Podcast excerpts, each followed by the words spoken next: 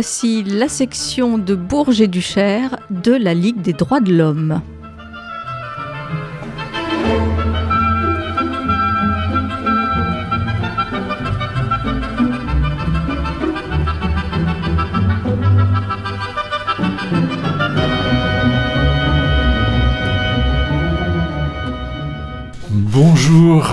Toutes et tous, euh, nous voici de nouveau réunis pour l'émission mensuelle de la Ligue des droits de l'homme, la section de Bourges et du Cher.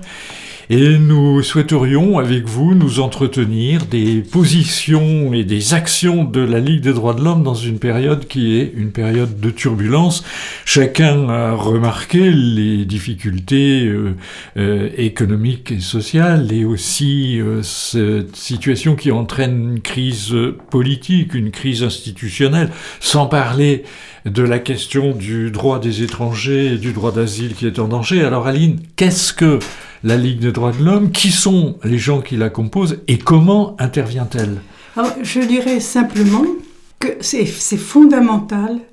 La Ligue n'est pas un parti. Donc sa réflexion est complètement indépendante d'intérêt. C'est donc pas un parti, mais une association dont les prises de position, l'action sont déterminées par le respect du droit.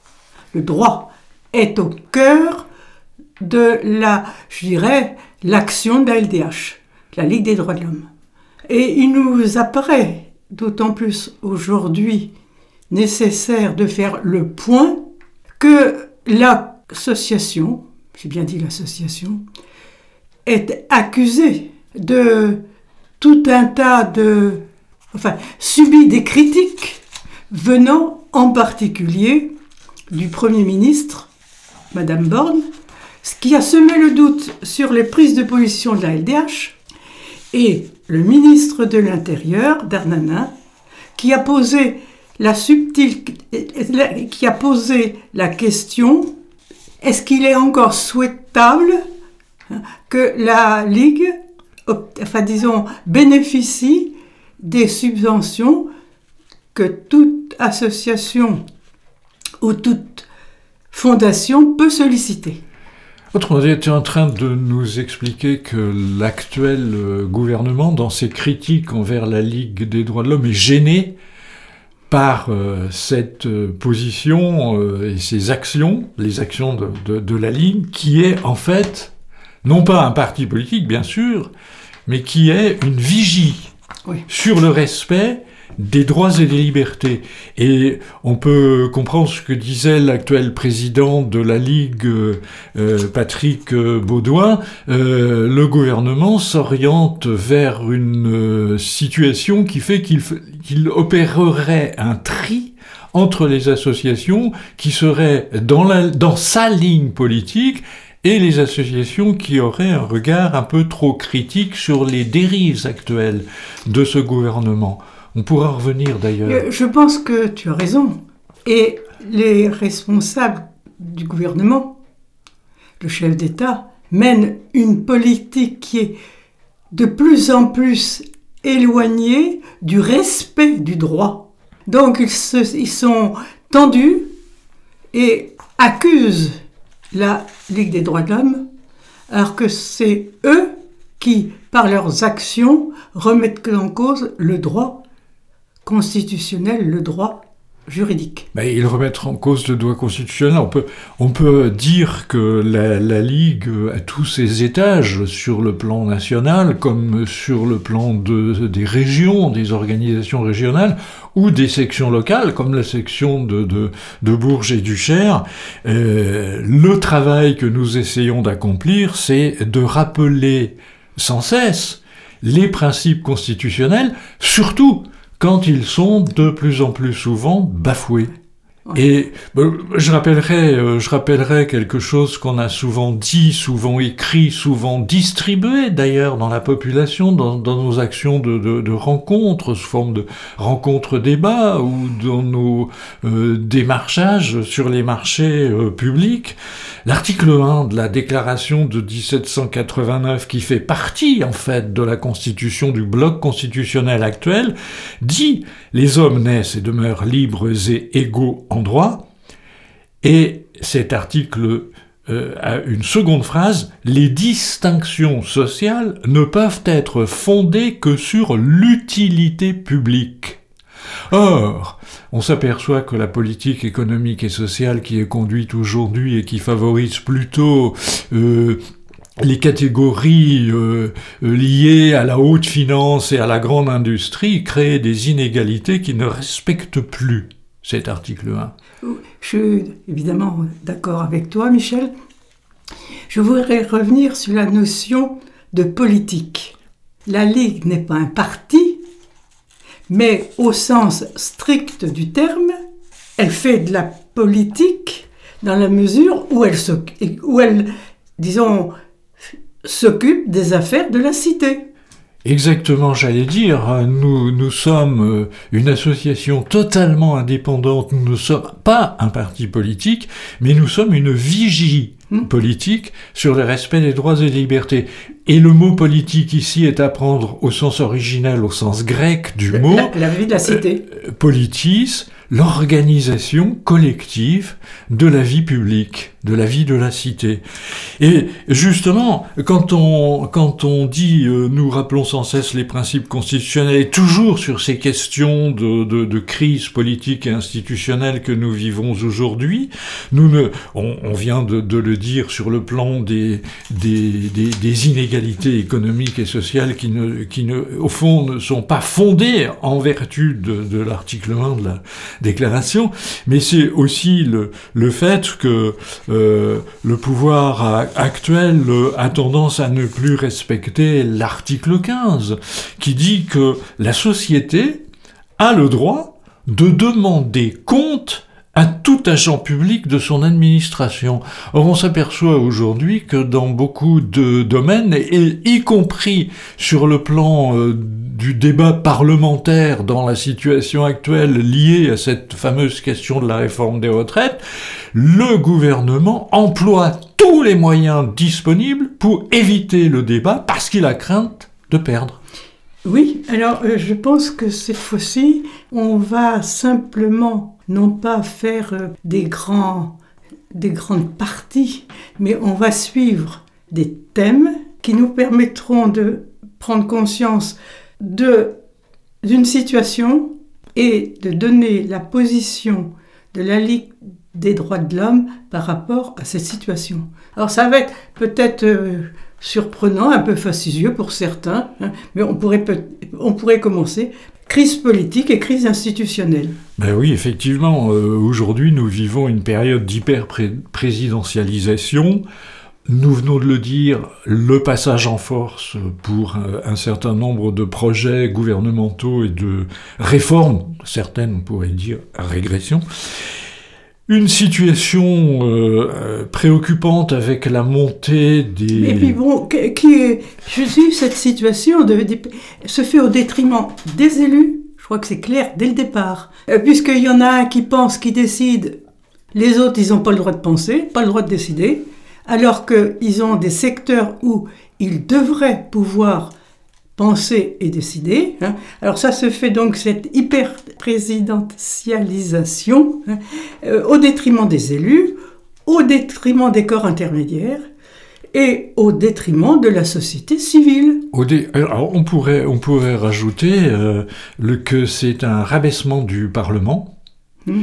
d'une part, et même nous sommes aujourd'hui dans une situation que, que de nombreux ligueurs trouvent euh, préoccupante. Ce qu'on appelle l'hyper-présidentialisation, c'est aussi le fait d'un président de la République qui a tendance à recadrer parfois sèchement euh, ses ministres et même dans la toute dernière période la première ministre qui pourtant a critiqué la Ligue, mais il faut quand même souligner que euh, dans sa quand elle vient de dire que l'extrême droite qui, qui, qui, enfin il y a une montée des idées de l'extrême droite qui nous préoccupe, quand euh, Madame Borne rappelle c'est l'histoire et c'est justifié que le Front National, finalement, ce sont les enfants de Philippe Pétain, le président, le président de la République la recadre d'une façon qui n'est pas acceptable.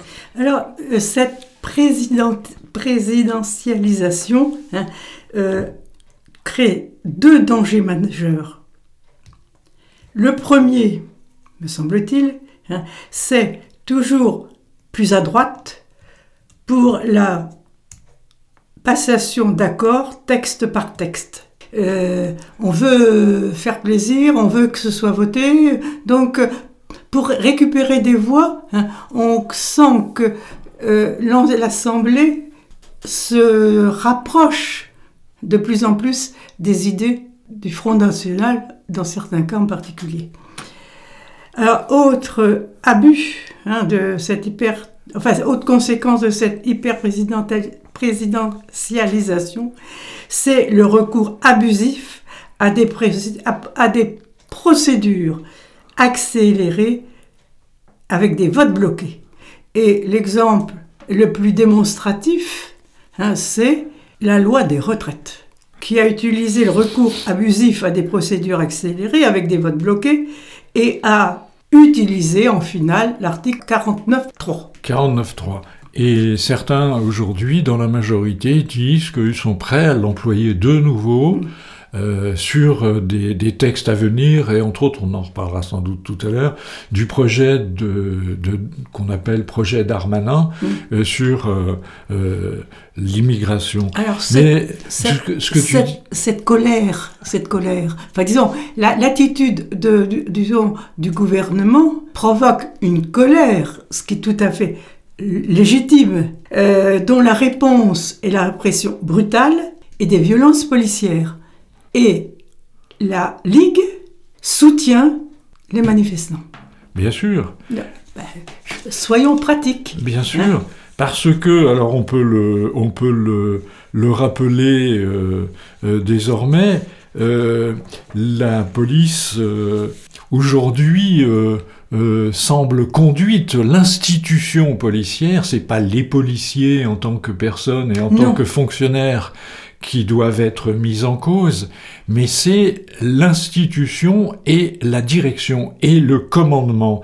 Nous avons aujourd'hui un gouvernement qui a une politique euh, euh, économique et sociale dont on voit bien qu'elle favorise les milieux financiers là de, de, la très grande entreprise.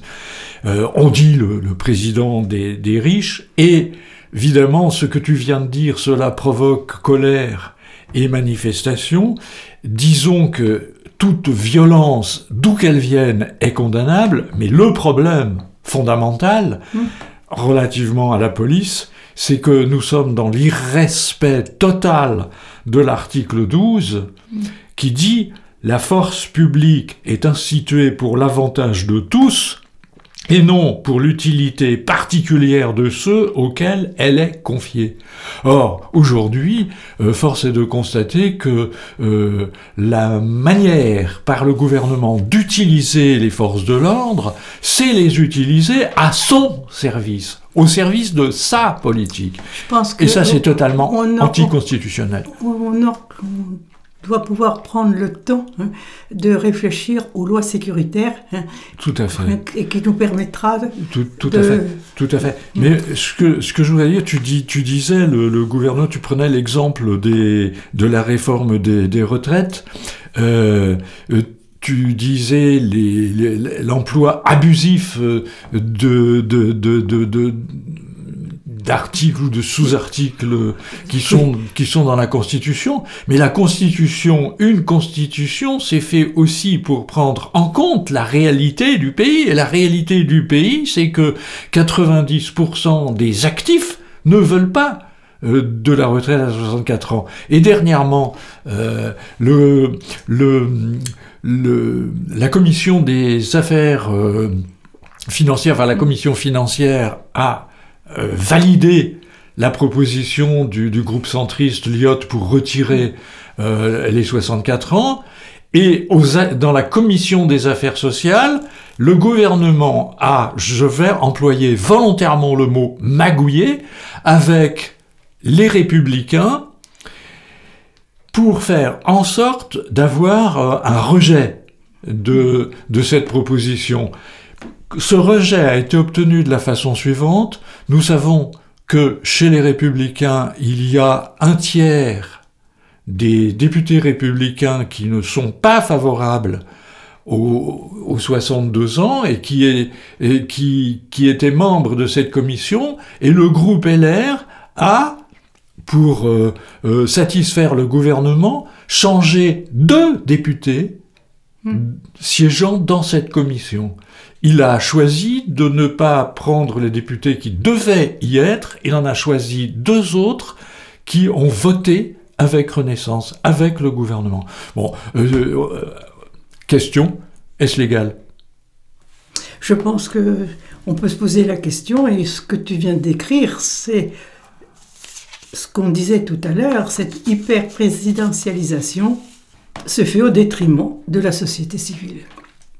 Alors peut-être que maintenant on pourrait envisager de réfléchir euh, à la montée de l'extrême droite en notant d'entrée de jeu que pour la LDH, le FN n'est pas un parti comme les autres, malgré sa recherche de respectabilité. Il a tous les fondamentaux d'un parti xénophobe, d'un parti anti-immigration, d'un parti euh, qui prône une sécurité liberticide et qui attise toutes les haines à relents discriminatoires. Euh, on pourrait rappeler que Marine Le Pen était un ami euh, de d'Orban, de Salvini. On peut aussi noter, malgré les, disons, les consignes qui ont été fournies aux élus du Front National, pardon, du Rassemblement. Alors, c'est Front ou Rassemblement Rassemblement depuis, depuis cinq ans, c'est le Rassemblement.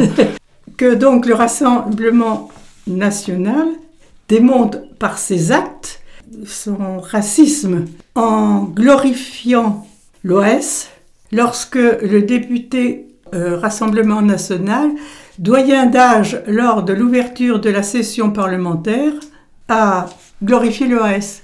Et puis, euh, au cours d'une séance au Parlement, euh, vous avez Grégoire de Fourmas qui a interrompu un collègue noir de l'EFI par l'injonction qu'il retourne en Afrique. Mais on peut rappeler aussi que euh, dans le récent recadrage du président de la République vis-à-vis d'Elisabeth Borne, qui rappelait que euh, les origines euh, du Front National, Rassemblement National, c'est Vichy et le pétainisme, eh bien oui, Absolument, c'est l'histoire. L'histoire, il faut la rappeler, il faut essayer de la connaître, il faut s'interroger sur elle. Certes, on ne combat pas le Front National sur une base simplement morale en disant bah c'est pas bien. On le combat aussi, tu viens d'y faire allusion, euh, par le rappel de ses actes. Et quand on regarde et les votes. Voilà. On pourrait dire à tous nos auditeurs, euh, si vous voulez savoir ce qu'est réellement le Front National, euh, cherchez ce qu'ils votent au sein de l'Assemblée, avec ses 88 députés, puisque euh, bon, et les votes sont tous des votes antisociaux. Ce sont des votes qui laissent passer toutes les règles, toutes les lois, tous les textes qui sont favorables à la haute finance, et euh, quand il s'agit de l'augmentation des salaires, quand il s'agit de, mesures qui seraient des mesures d'allègement de la souffrance des plus modestes, le RN est absent, s'abstient ou vote contre. Il faut être clair. Hein, disons que, le, comme tu viens de dire, le RN dit des choses et fait autrement. Donc j'appelle ça, dans l'action, il ment. Ben, c'est le caméléon et les partis, euh, les partis fascistes du passé, y compris le parti nazi, c'était ça. Et je pense qu'il est vraiment souhaitable que nous nous mobilisions, mobilisons, comme le conseille la Ligue des droits de l'homme, contre l'extrême droite. C'est une nécessité pour nous et nos enfants et l'avenir de la France. Ben, c'est une nécessité parce que la nécessité, c'est le respect des droits et des libertés fondamentales dans le cadre des déclarations euh, euh, internationales comme la déclaration de 1948, euh, la Déclaration universelle des droits de l'homme, Et ça pose la question de tout ce qui est aujourd'hui euh, les dérives euh, gouvernementales en matière de lois sécuritaires et en matière de répression. Nous sommes dans une société de surveillance qui s'aggrave. Les fichages grandissent, euh, l'utilisation finalement de l'intelligence artificielle au service de la surveillance est de plus en plus avancée. on a un armement disproportionné des forces de l'ordre, etc., etc. Et le Front National, Rassemblement National, ne lève pas le petit doigt parce que cela lui serait utile en cas où il aurait les manettes. Moi, je reviens encore à, notre front, là. Ce qui est préoccupant, c'est que dans l'opinion publique, sa progression est constante au niveau des idées.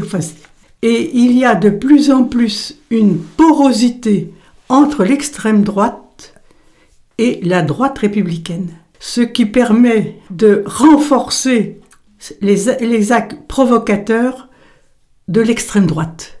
Et ça s'est manifesté depuis le février-mars 2023 par la résurgence de groupuscules ou organisations d'extrême droite, Reconquête et riposte laïque, par exemple, qui, cette résurgence de groupuscules, a mené, enfin disons, ces groupuscules ont mené une offensive en zone rurale pour s'opposer à la création des CADA, bon, euh, centre d'accueil des demandeurs d'asile. Alors, euh, ils ont utilisé des tracts relayant leurs paroles haineuses des menaces envers les élus ont été proférées. Alors, on a eu, il n'y a pas très longtemps, disons, le problème de Saint-Brévin-les-Pins, mais on n'a pas besoin d'aller chercher aussi loin dans l'Indre. Hein. Il y a Bellâtre, où un cadavre a été envisagé, où le maire le, y tient et où l'action menée par ces groupuscules se développe. Absolument. Et c'est la raison pour euh, laquelle euh, la Ligue, euh, relativement à cet arsenal de lois sécuritaires et répressives, est très attentive euh, à ce que cela ne puisse pas demain favoriser un rassemblement national qui s'emparerait des manettes. Et c'est la raison pour laquelle on est très attaché aux questions de, de, de, justice, euh, de fonctionnement de la justice, de euh, critique de la loi dite séparatisme. Oui, et je pense qu'on peut aussi signaler que la Ligue dans des situations comme euh, euh, les actions contre euh, la création de CADA, est appelé à riposter grâce à son maillage territorial. disons que le ligueur lambda peut transmettre et est encouragé à transmettre les informations qu'il connaît sur les problèmes liés au CADA à la direction de la LDH à Paris pour que la LDH s'empare des informations, et fasse une action. Et sur ce, plan-là, la LDH dénonce le fait que dans les actions conduites par la droite extrême, euh, pour empêcher la création de centres d'accueil de demandeurs d'asile, pour prendre cet exemple, euh, la LDH est très attentive et intervient auprès du gouvernement pour euh, dénoncer euh, ce la tendance qui, qui existe aujourd'hui à renvoyer dos à dos euh, ces manifestants d'extrême droite et, les contre-manifestants euh, qui viennent dire non le, le respect des, des, droits des étrangers, le, le respect des demandeurs d'asile, euh, oui il est nécessaire d'avoir des centres des centres d'accueil. La LDH par rapport à par exemple des décisions préfectorales limitant le droit de manifester est souvent intervenue et a souvent euh, gagné euh, dans ses recours. Je pense qu'on pourrait, maintenant qu'on a donné un éclairage euh, sur montée de l'extrême droite, hein, on pourrait peut-être s'intéresser au thème de la crise sociale et économique, qui est fort préoccupante, cette crise, pour l'avenir du pays, ben, je, retiendrai, je retiendrai deux choses. Euh, la première, c'est que nous sommes dans une situation où nous avons 13% de la population mm. qui est sous le seuil de pauvreté aujourd'hui, avec euh, un risque d'aggravation lié à la réforme des retraites. Ah bon, je croyais que c'était un espoir. Lié aussi euh, aux, aux, réformes des assurances chômage, etc., etc.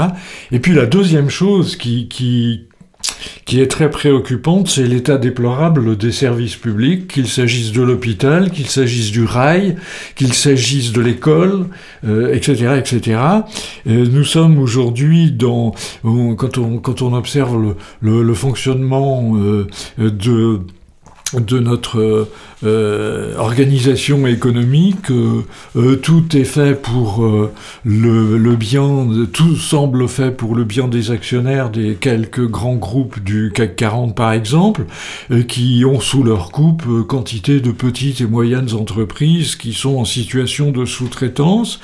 la destruction des services publics, moi je voudrais quand même rappeler que c'est quelque chose qui est contraire au à deux grands principes constitutionnels.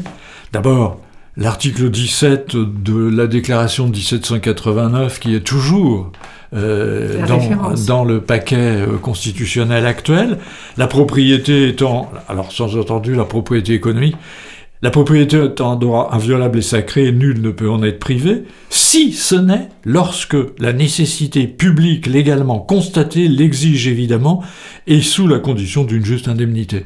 Bon, on rappelle que De Gaulle, en 45, a nationalisé De Gaulle, de, a nationalisé Renault euh, sans indemnisation, puisque Renault, la famille Renault avait collaboré avec euh, Pétain et par conséquent les nazis. Et donc, euh, les privatisations à tout va, ça suffit.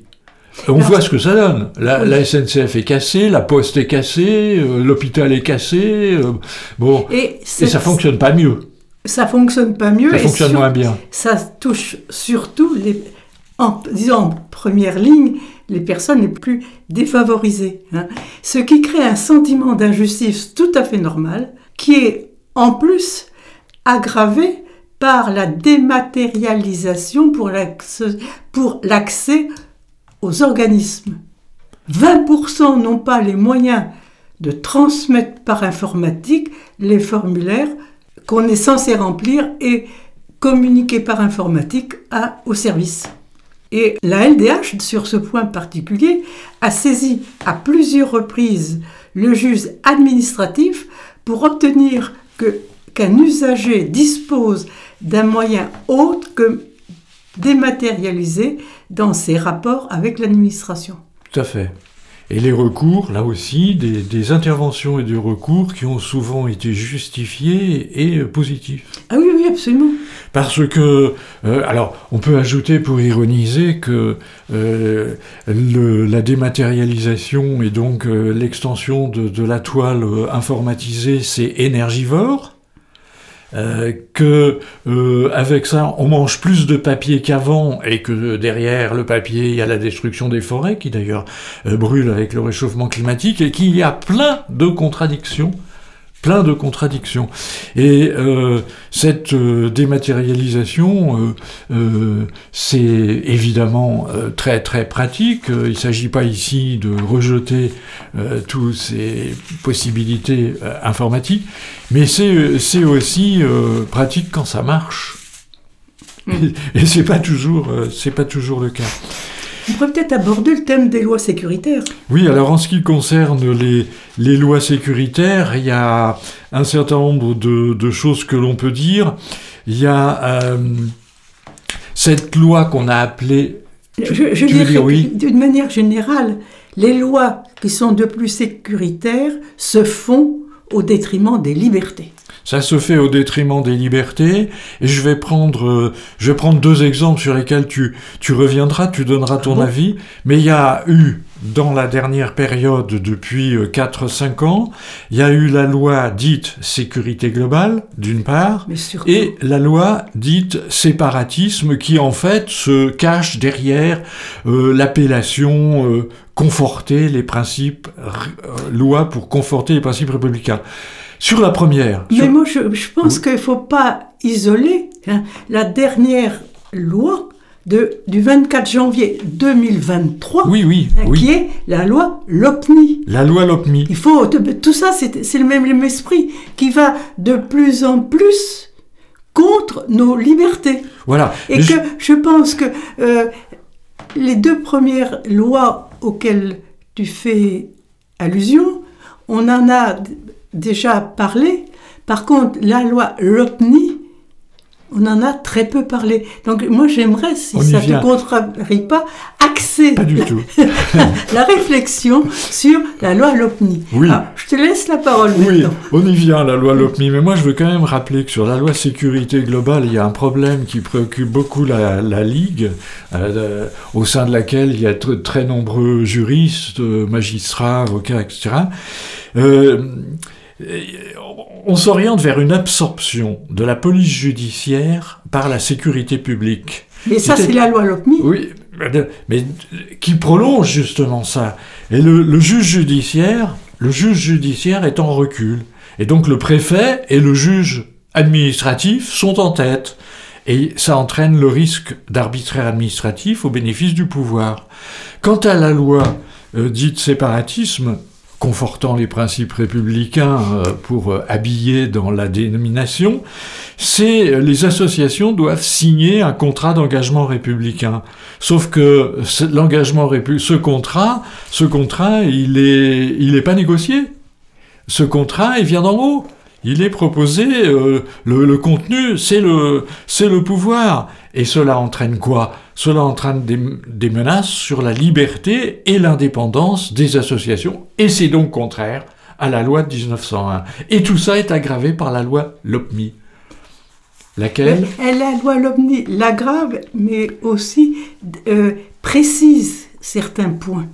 Bon, euh, alors comme tu le disais, la police est unifiée en fait, elle devient départementale et elle regroupe les différents services de police, de la police judiciaire à la police aux frontières, à la sécurité publique et au renseignement.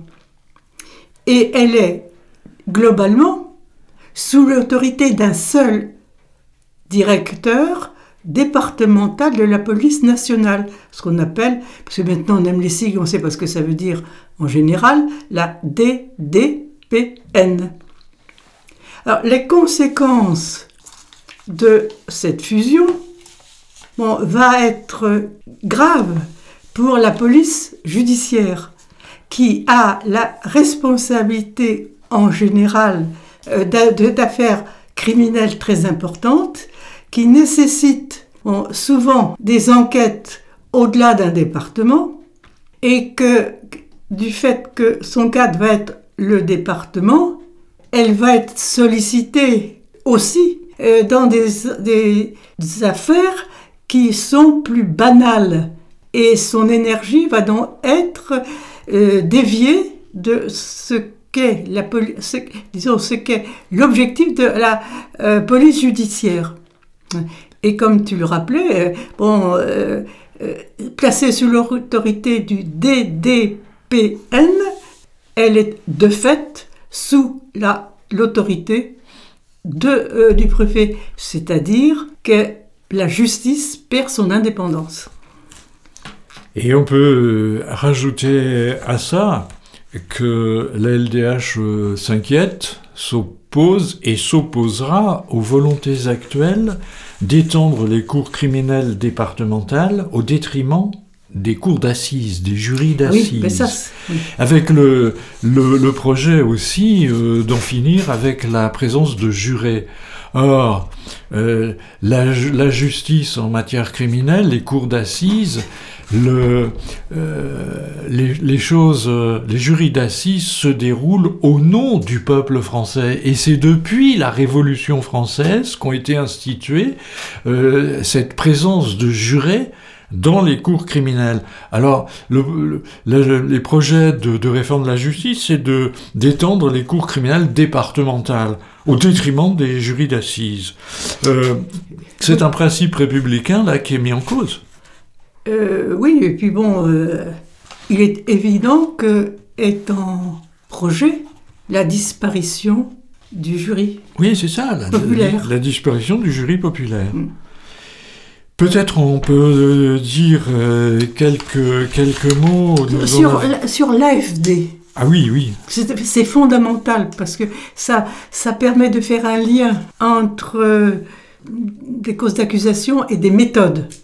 L'AFD, c'est... euh, alors, du point de vue sigle, Amende forfaitaire délictuelle, non? C'est Amende forfaitaire, délictuelle. bon, qui est un recours accru aux amendes forfaitaires délictuelles. Mhm.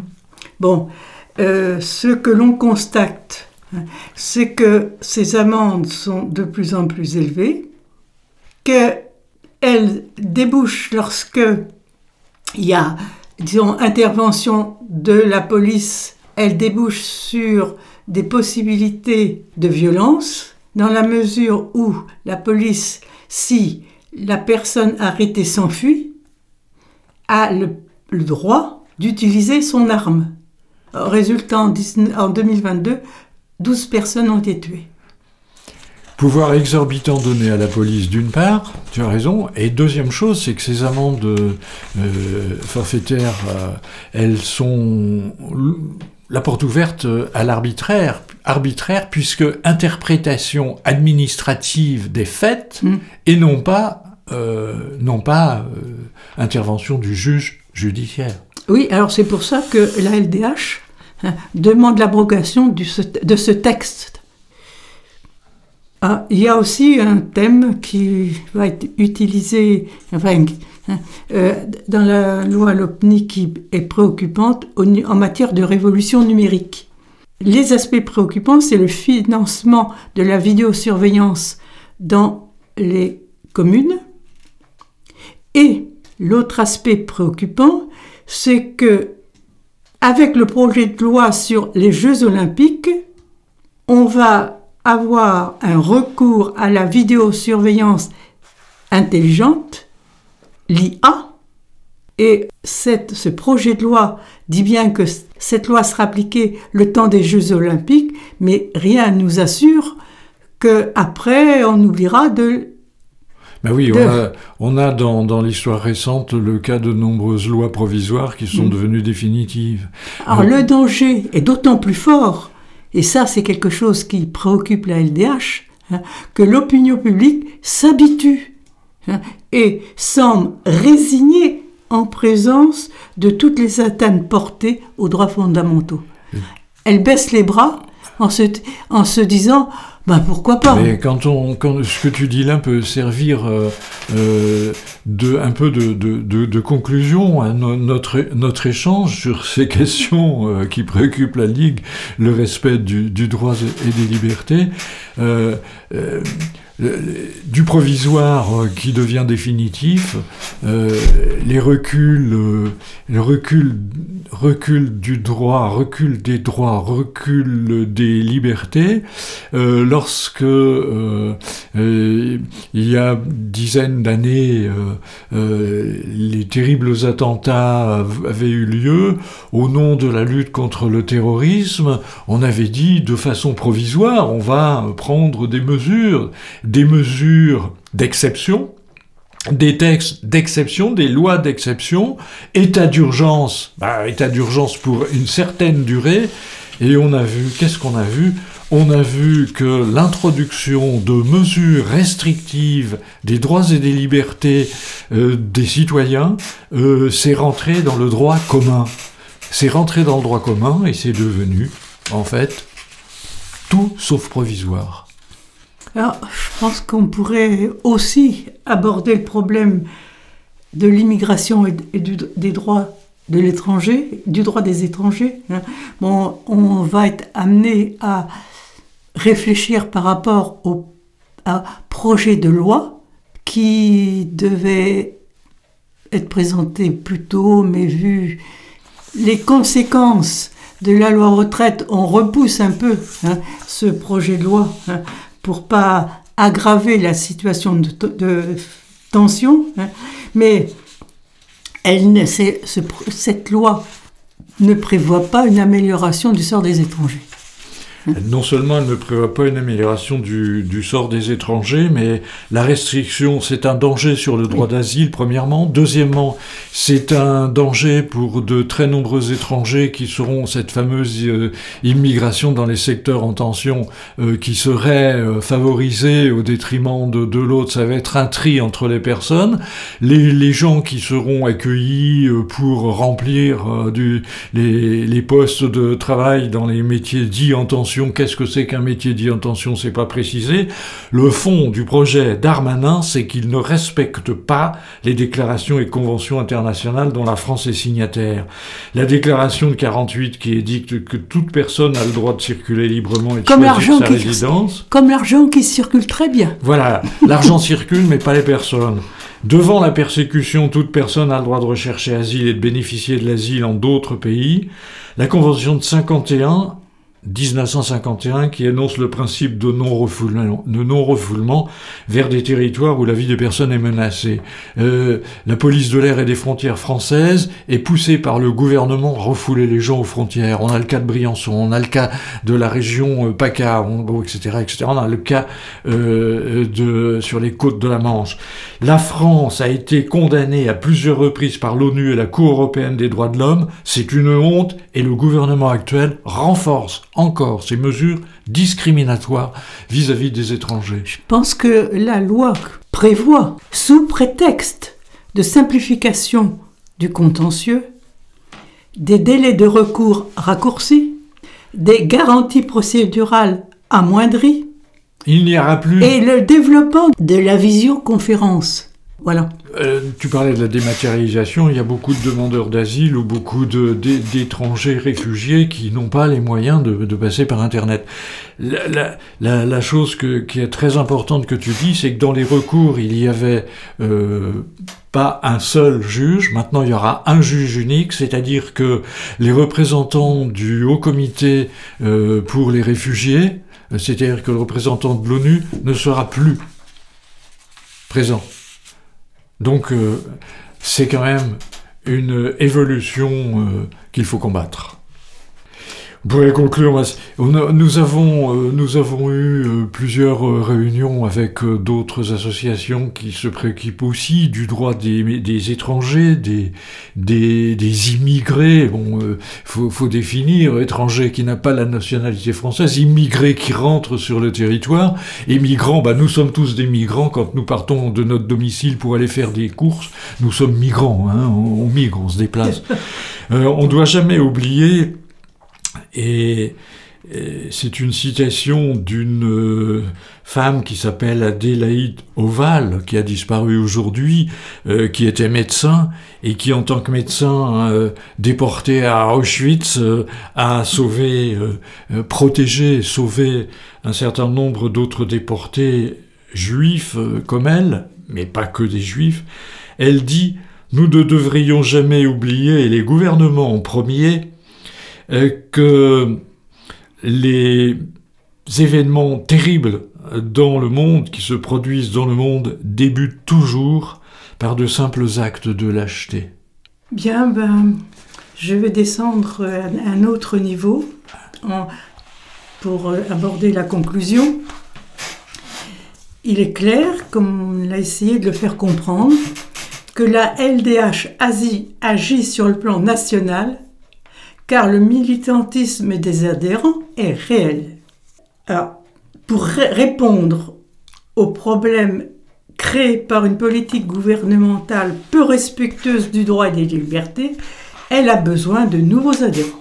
Et elle mène une réflexion sur l'avenir de l'association, prenant en compte des fragilités internes, entre autres le vieillissement des adhérents, prenant en compte également de la position de la LDH vis-à-vis de l'État, des médias qui, ne sont pas toujours favorables à ces positions, et donc pr- prend aussi en compte l'état de l'opinion publique. Il y a donc aussi une réflexion par rapport à l'esprit de la LDH.